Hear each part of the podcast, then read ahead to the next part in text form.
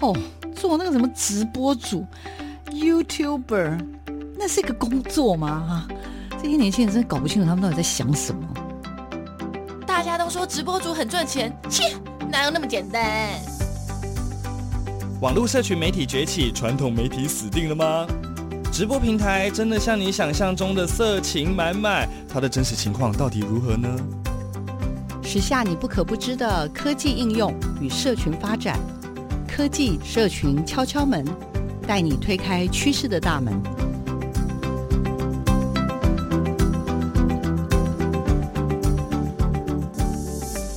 我们欢迎听众朋友来到科技社群敲敲门的节目现场，我是小黄老师，各位空中的听众朋友，大家早安。礼拜六要做什么事儿啊？礼拜六呢，当然就是要来听我们的科技社群敲敲门喽。除了听节目之外呢，其实我也希望啦，透过这样的一个节目呢，带大家去认识哦，台湾真各式各样你没有办法想象的 这样的一个行业，或者是所谓的新的意志挑战。好，本来想说休闲娱乐，我觉得还是意志挑战好了。那小黄老师呢，非常非常喜欢，呃，有机会的话可以跟着。推荐大家可以跟着家人去做各式各样烧脑的工作哈。那在前一段时间有机会啦，就跟着家人去玩过一些，例如这年轻人就会玩的游戏了哈，比如说什么密室逃脱啊等等这样子的一个活动。但是呢，在这个呃二零二三年的时候，陆陆续续小黄老师呢也看到了一些新的。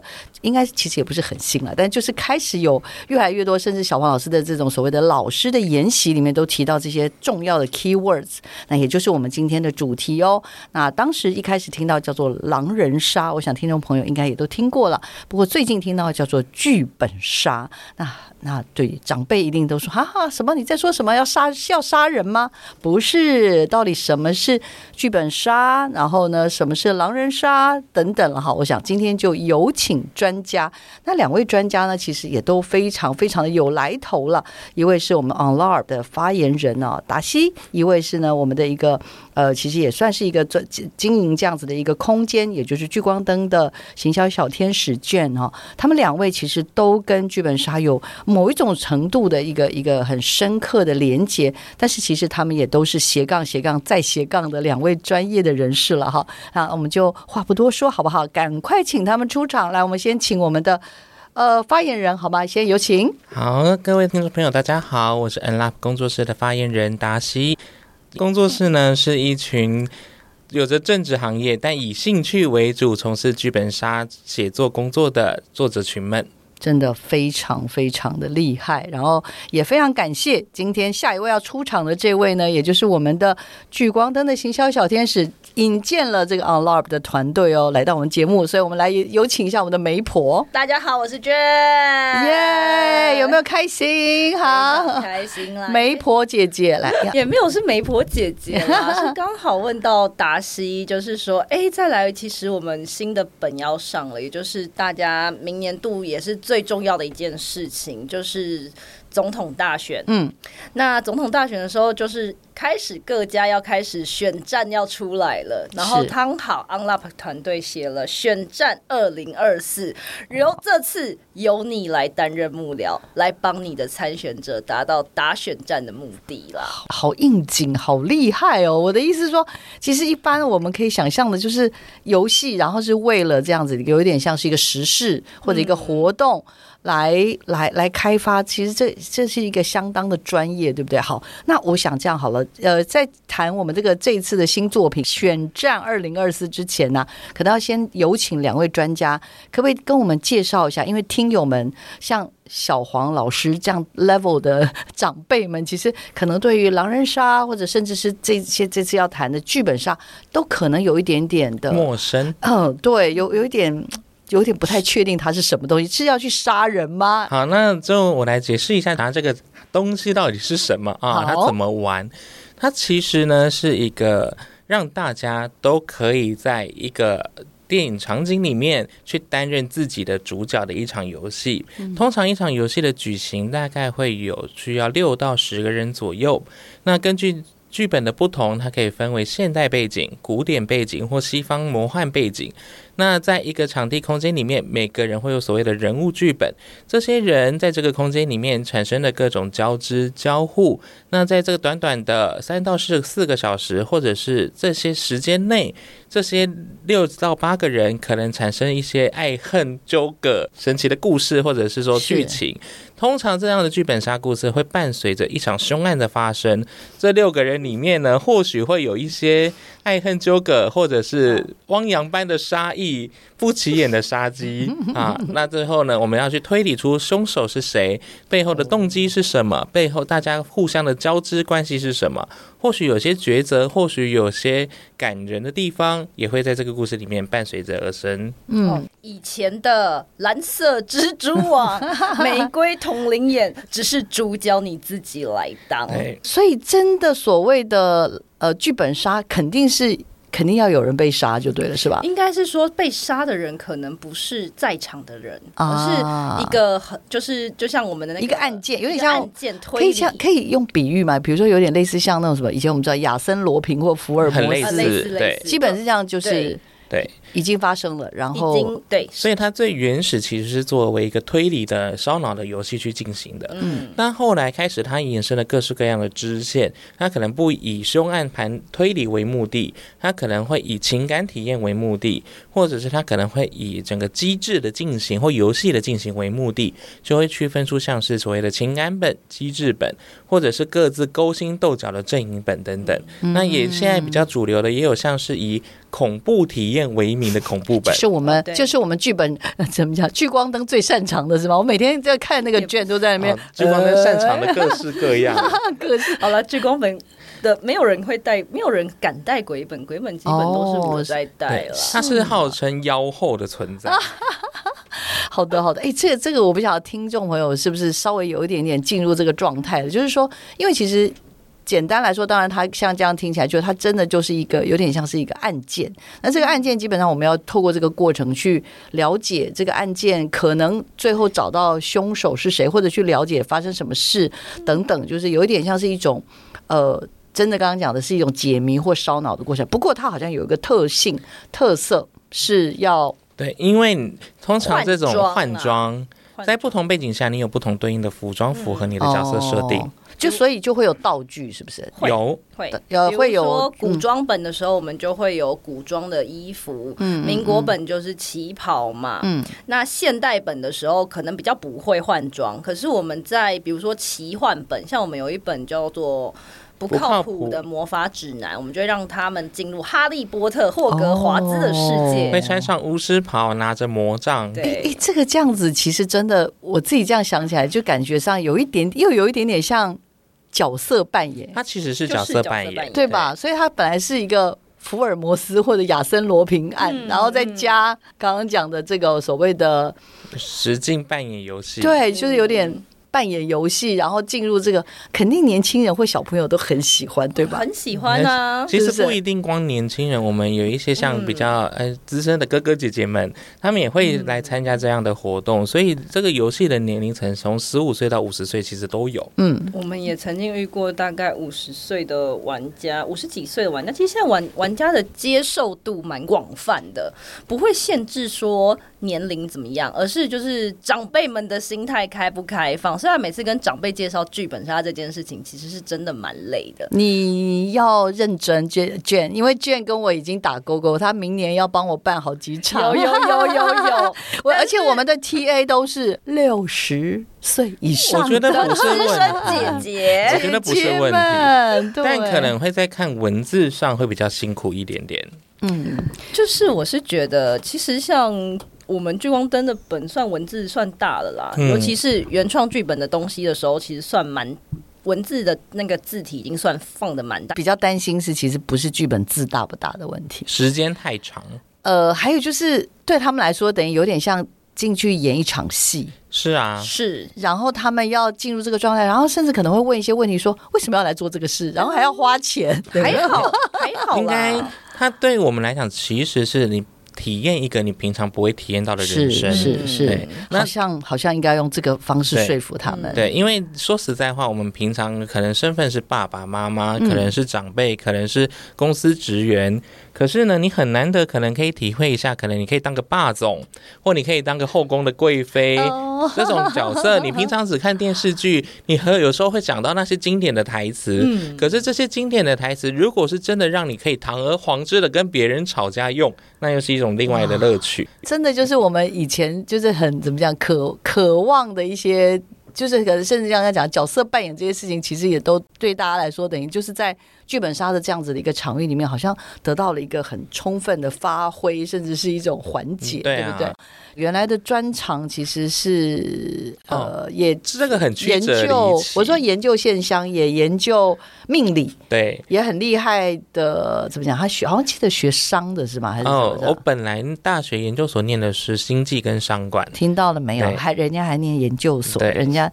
人家那但是怎么样？不隆不隆嘣，掉掉掉掉到剧本杀里面来当，然后呢，进了科技业，当了采购，后来对。后来呢，居然成了命理师，然后制香师，哦、现在变成了剧本杀作家。对呀、啊，而且是是 leader，现在虽然是 leader，没有到总编辑了，但是他是他们的门面就是发言人而已。这边、就是、扛把子，扛把子，呃、公关扛把子，对总务了。对，然后另外这个卷也更不用说，因为好像也是学商的，对不对？对。然后呃，其实是在我们台湾还蛮大的一些，就是所谓专门在做一些这个这个怎么讲，就是非盈利啊，或者帮年轻人。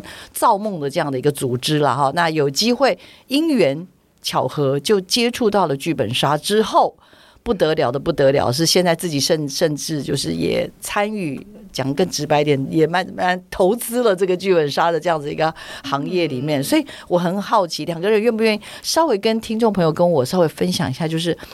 到底剧本杀有什么魅力？然后你第一次跟他相遇的时候，那种你发现被电到的那种感觉，我只是好奇，两个人可不可以稍微稍微跟我们听众朋友稍微偷聊一下下，然后我们再再聊一下选战二零二四，好吧？就最新马上要推出的这个这个剧本杀，来哪一位要先？应该是说我第一次玩的时候是疫情，因为疫情都被关在家，那时候就是封城嘛，嗯，然后都被关在家，然后那时候。大陆有流行一个叫百变。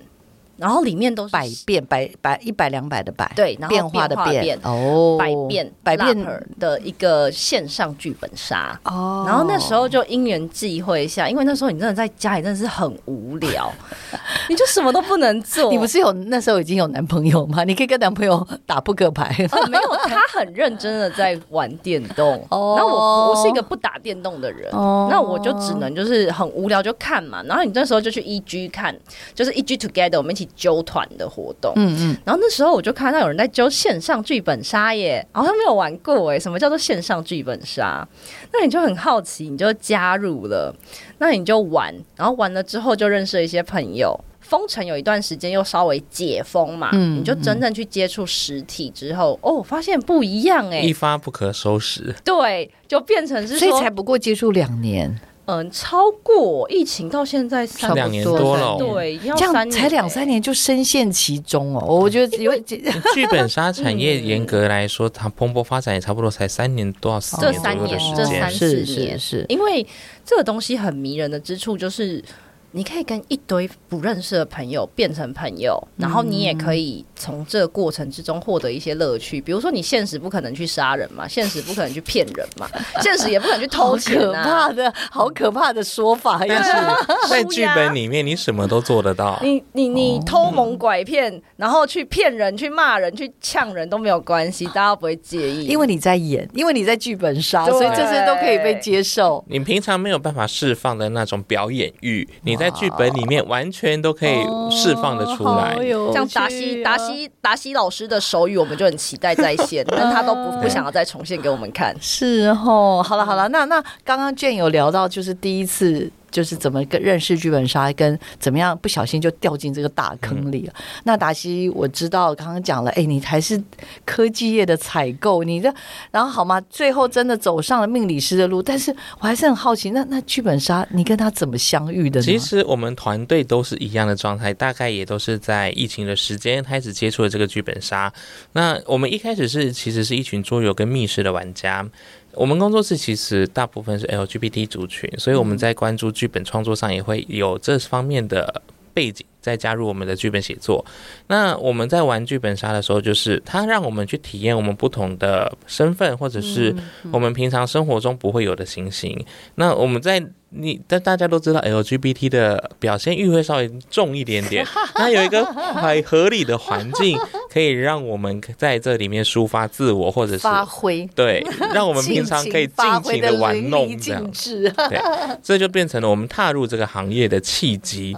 可是呢，真的在创作剧本的时候，其实跟它的产业背景是有一定的关联度的。嗯，很多现在的剧本杀的作呃作品，或者是说这个剧本的来源是来自于对岸的作者群们。嗯，那可是他们的风土民情跟我们的风土民情不太一样，那我们就会觉得说，我们需要有一个在地化的剧本。嗯，而且呢，他们对于凶案的推理，或者是有一些考究的细节不够严谨，所以一开始我们家你，你现在有在骂人的意思吗？我有偷听到那个弦外之音，哎，我没有那个意思，就是有部分待加强，对，是吗？那我们家的总编就会觉得说，今天要一个推理的案件，你总不能说今天他可能吃的是氰酸钾、氰化钾，可是他一个小时后才死掉，这很不合理。嗯、那他就想说，我们要做一个比较严谨的剧本，他就在。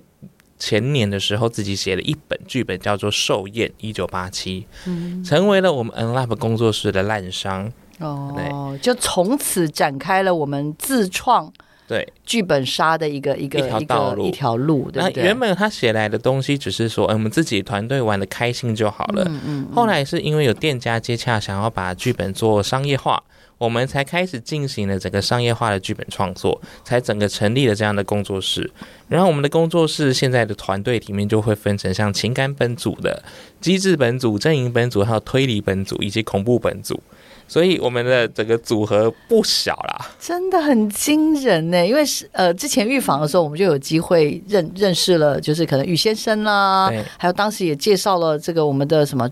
呃，主编啊，主创团队三 H 啊，哦，上次念了好多名字，我这这听头听了头都昏了。所以，请问贵团队是就是我知道大家都各自，因为他们里面真的。很厉害，因为他们的背景非常多。我们里面有像呃教师、医师、专利师，然后或者是呃医疗业的各管师等等，来自各行各业的。大家听到了吗？大家听到还有科技业采购，对吧？是吧？什么背景都有，所以人数呢？刚刚讲这样听起来大家都有正职，嗯、可是人数大概至少六位八位。呃，我们其实是现在人数大概五到六位左右。哇，对，然后最近可能会新增像美术团队，嗯，然后美术。团队实际上是物理学博士，我是对我上次好像依稀预防有听说，我们要好好好好念书啊，他好像正在念博班还是什么？是不是？对啊，他在念台大物理，然后现在在做哦美术创作。物理杀人可以成立了。像我们的剧本，如果像有化学推导或有物理的结构，我们会去用模型认真的去算它的化学能是不是可以成立，或者它这个物理机械能不能成立，这个电流会不会电的死人？这样商家代表这样就不用担心了，这写出来的本。本子绝对是。到位啊！真的应该要办比赛耶，我觉得是不是？应该是说我们常常会遇到一些很不合理的逻辑的本啊，就比如说你可以告诉我那个吊上去怎么吊的，嗯嗯嗯，然后我们要怎么样把这个人怎样吊上去，用什么吊上去？那个绳子的耐受力可不合理。如果绳子如果断了啊，他死不成怎么办？或者是哎，今天这一刀往脖子刺下去，他放血多久会死？多久会休克？这刀刺下去，他如果呃这个东西会不会造成心脏麻痹？这个药物是不是真的有致死量的效果？这个东西我们会有专业的背景去做考究，嗯、对啊，不然乙迷迷了多少会昏这样子。所以呃，我们所说的真正的一个所谓的好的一个呃剧本杀的创作，或者是剧本，像小王老师我在大学里教书嘛，我就会真的觉得，我最近也常常在想这个问题，就是为什么我会觉得同学们写出来的东西，就是有时候会觉得很浅。那但其实我自己觉得，有时候就是生命的。历练，嗯，相对来说可能没有那么的呃丰厚。生命的重量其实来自于年龄跟经历嘛，那有经历不够年龄来凑。嗯，那我们团队其实大部分平均年龄已经差不多在三十四五岁左右这个年纪了。嗯，那看过的东西会比较多，经历过的事情也比较多。嗯嗯，对，那再加上我们就对呃总编来说，他是个考究狂魔，他不能够接受这个东西。呃没有细致的推理，或者说它这个东西不严谨。嗯，光我们每一次在做剧本前的采风调查或者是资料考究，可能光目录就有三页的 A 四纸。天哪！所以有有点像是填调嘛，对不对？就是应该算是资料的收集，是吗？我们要让这个东西完整的呈现出来给大家看到，是不是说我们？架空，所以你架空就算了，没关系。可是如果说你要呈现的是有考究、有史实的东西，你必须要先研究过，才可以呈现给大众。就是这个故事要传递的目的性到底是什么？那如果传递的目的性我们不清楚，然后乱写的话，那不仅会误导我们的消费者，也误导很多是观众。懂懂懂。还有一些关于像是人物行为逻辑的情形。比如像呃，这个东西它可以是合理的，可是，在他的这个情绪下，他做出这个行为不合理的时候，他就会影响到我们人物正常的代入，或者是整个剧情的发展，我们就会变成说，这个剧本为什么降智了，或者这个人的这样做的时候是不合理的。懂懂懂。对，当然有些欢乐本可以不合理，可是，在比较严谨的推理本或情感本，这个行为不合理的时候，就会让人出戏。没错，没错。因为像我们曾经遇过，就是。遇过推理本不合理的时候，对这个部分，我们要不要等一下？我们在这边，我们时间差不多了。推理本如果不合理，玩的人会怎样？玩家会怎样？会不会？会生气，冰斗会会会会会会会会会，这人会因为这样客诉，会到底会发生什么事情啦？那我觉得这个我们的我们的这个行销小天使呢，也就是我们的商家代表卷，绝对是因为他真的第一线，他也自己常常会带本，也会有非常非常多经验可以分享。而且最重要的是，现在二零二四年我们的总统大选已经如火如荼的展开了，那我们剧本杀界呢也没也没轻松的，所以马上要投入的这个所谓的呃。呃，这个选战二零二四，据说已经开。我们现在聊天的时候，其实已经可以玩了。所以今天为什么要介绍这个？就是大家礼拜六、礼拜天，好吗？没事，你觉得很烦，然后又没有打算要去参加造势晚会晚会的话，就加入选战二零二四吧。你也可以为你的喜欢的候选人推一把哦。刚刚卷有说，对不对？玩到。不开心，玩到 作为一个店家代表，好像真的压力蛮大的，对不对？有有有发生过什么比较夸张的事情，可以跟我稍微分享一下吗？玩家可能会觉得就是凶案不合理，可是因为像现在我们的本其实都是从大陆来的，我们只是把它反化，我们不可能为了这个东西把这个凶案拔掉，那我们就只能就是嗯、呃、听。玩家的意见、嗯、啊，听完我们也做不了任何改变。啊、真的吗？不能自己赶快稍微改一下？没办法，因为一改就是联动啊。因为说实在话，这个有著作权的问题。啊、那今天我们身为剧本作家来说，我们也不太希望店家随便乱改我们自己的作品。啊、我错了，对，是我错了。但所以现在的其实很多店家也会尊重所谓的智慧财产权，哦、在剧本修改之前也都会跟那个剧本作者沟通过，我们能不能这么修改，经过同意之后才会进行修改。嗯、所以即使知道。不是很合理，然后玩家玩的有点脸臭臭吗？会这样？非会导、呃、有些玩家是当下不会，可是事后会可能靠背剧本杀，靠背我们，啊、然后我们就只能就是当下就是不好意思造成您的不便，那我们就是你的建议我们会参考一下，但是因为有些东西不是我们说改就改的、啊，是，是，是哇，这真的，所以就只能就是不好意思，那下一本希望你的体验会好，嗯，这真的不容易。来，我们听听听看作者怎么说，好不好？好，因为因为像我们的哦，对，像我们受验一九八七一定有所谓喜欢的人跟不喜欢的人。嗯，那对于喜欢的人，我们感谢他喜欢我们的作品。嗯，对于不喜欢的人，那你可以期待我们下一部作品会不会改善一下？毕竟像是菜肴一样嘛，你青菜萝卜各有所好，我们不可能有一个剧本同时满足所有的客群。嗯，所以我们工作室的感觉是，只要有部分的人喜欢我们的剧本，玩完有所收获，我们工作室就感恩戴德。哦，所以是一个很佛系的工作室。真的，真的好。那其实呃，接下来我们。就是要聊一聊啦，就是在这次马上真的真的就好应景哦，因为二零二四年一月十三十三号就要投票了，好紧张！真的每天其实都被这些政治新闻啊，然后选举这些东西给吵这样淹没了哈。但是我们有没有什么新的选择？所以要不要也跟我们聊一聊这次为什么呃这个选战？二零二四到底它整个的，我我有点在猜想，到底是谁推坑谁，然后到底为什么会有这样的一个作品？两位要哪一位要发发言啊？先自己说。好，那这个东西我们作者群就来说一下。嗯，毕竟这个作品说实在话，其实从二零二二年年底就开始有构想了。那在今年年初的时候，整个创作团队开始成立，进行选战二零二四的撰写。因为我们本身社团里面有部分的人自己也对政治非常的有关切，那也有很多是像是呃各自的政治狂热者。那他们在想的时候就觉得，哎，这个东西不拿来作为一个剧本主题或创作太可惜了。没错，而且大陆人一定写不出这种本子。对，通常我们 我们工作室有个主旨，就是大陆禁什么我们就写什么。对，我们要只好填补这个剧本杀空白的位置。那所以我们就决定开始写《选战二零二四》这个本子。嗯，那写的时候我们就考虑说，哎，我们让。玩家成为总统候选人吗？还是怎么样？可是呢，我们觉得说总统候选人这个角色有点太过鲜明了，或者是太过明显了。而且你不可能在一个剧本杀里面，你同时有出现八位、十位候选人。嗯嗯。所以我们就开始考虑，那如果是成为候选人的竞选团队呢？嗯。我们平常看到的这些东西是。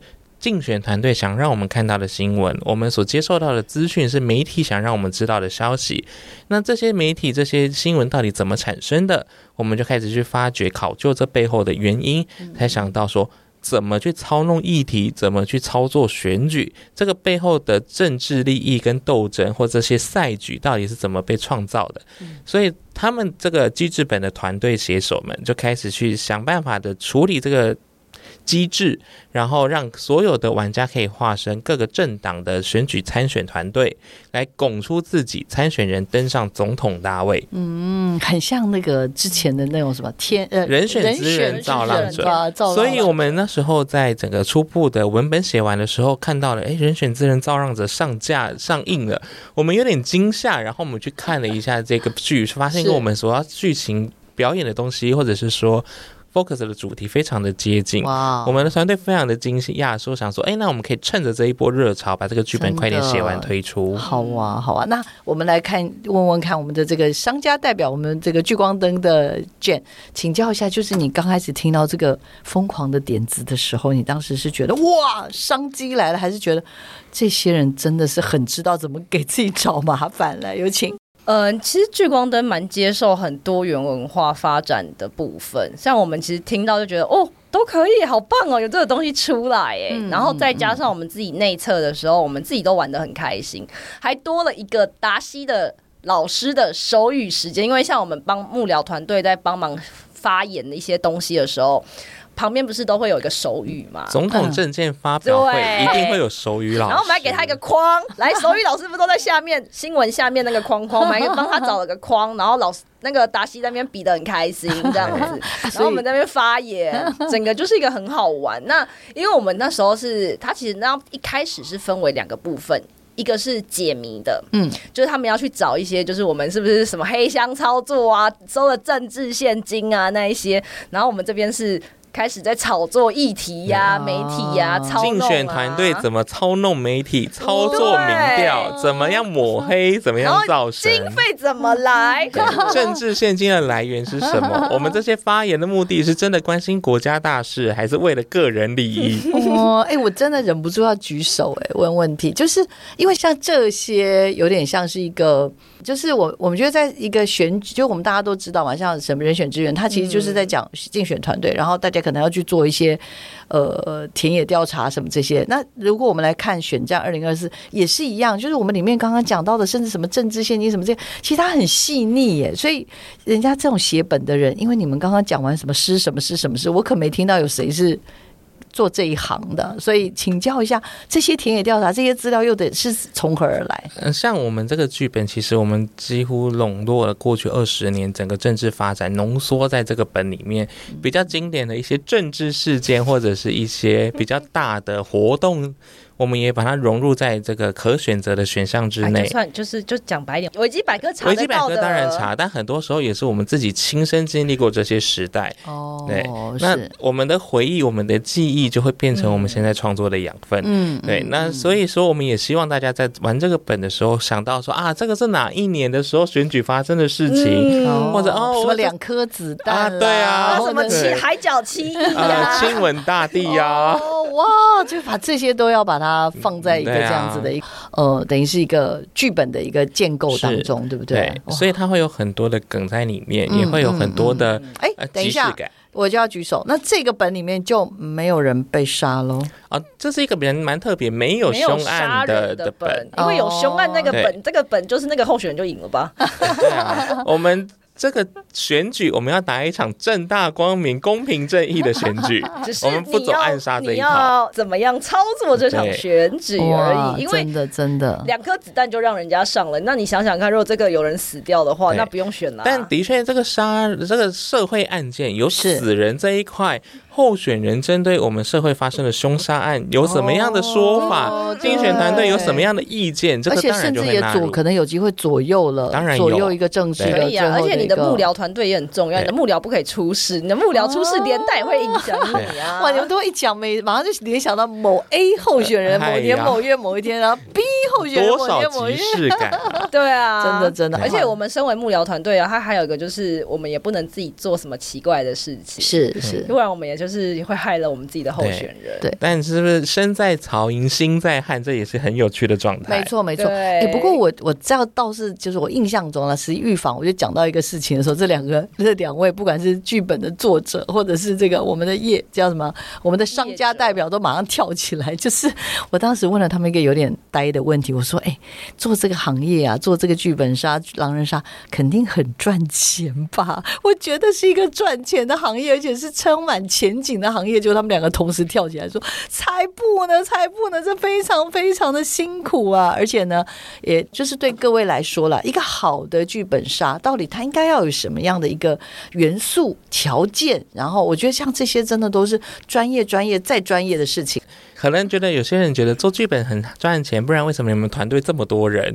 可是实际上，我们所有人都是用爱发电。如果说他这么赚钱，我们早就把正职工作给辞掉，专心做创作剧本了。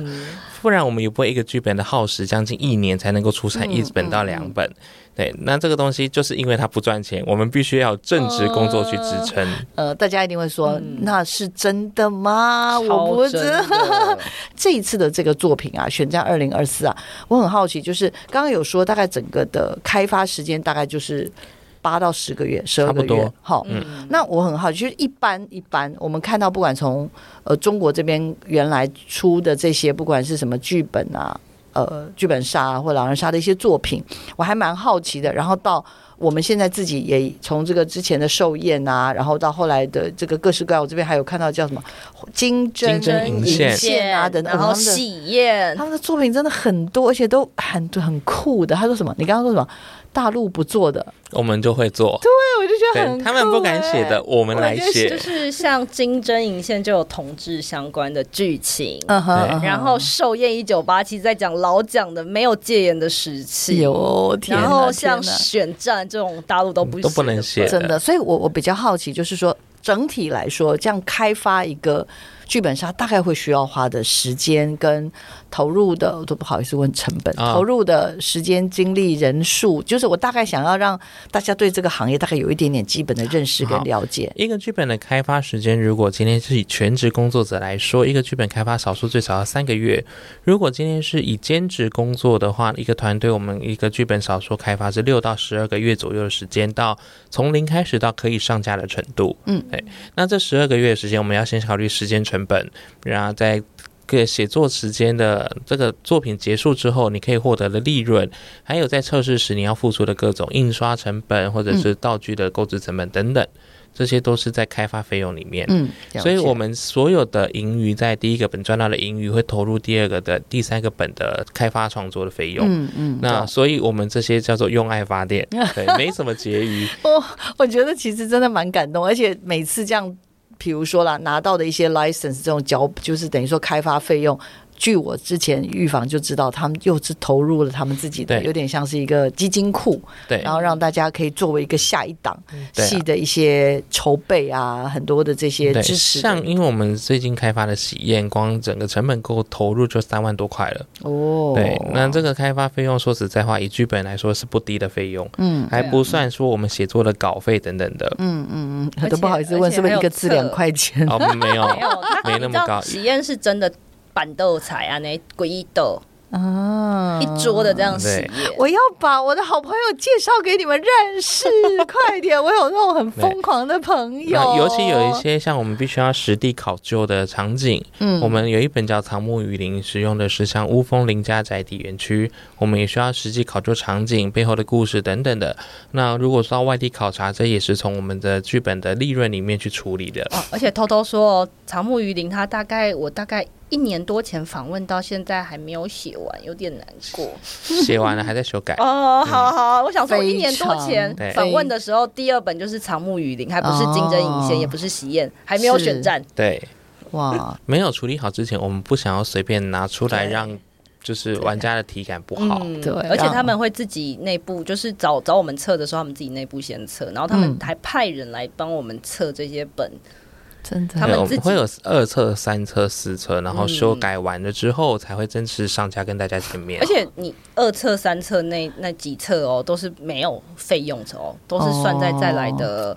营收嘛，我记得是都是对。后面的，就是我们会直接 cover 掉这个成本，是是，好，他真的很用来发电，真的，因为我自己相信了，蛮多就是也有有那种资深的玩剧本杀的人，嗯、因为我我之前研习就碰到好几个老师都是这样很疯狂，嗯、但是有更多是像小黄老师这种剧本杀小白的，请问一下，要体验一个剧本杀，如果可以给我们一到两个建议的话，两位资深伙伴。会给我们什么样的一个建议，好不好？哪一位先？如果说不知道怎么样开始一场剧本杀，我们先找到店家，询问他们小编。我们如果想要开始一场剧本杀，我们需要有什么样的准备？我们需要几个人？有没有什么推荐的剧本？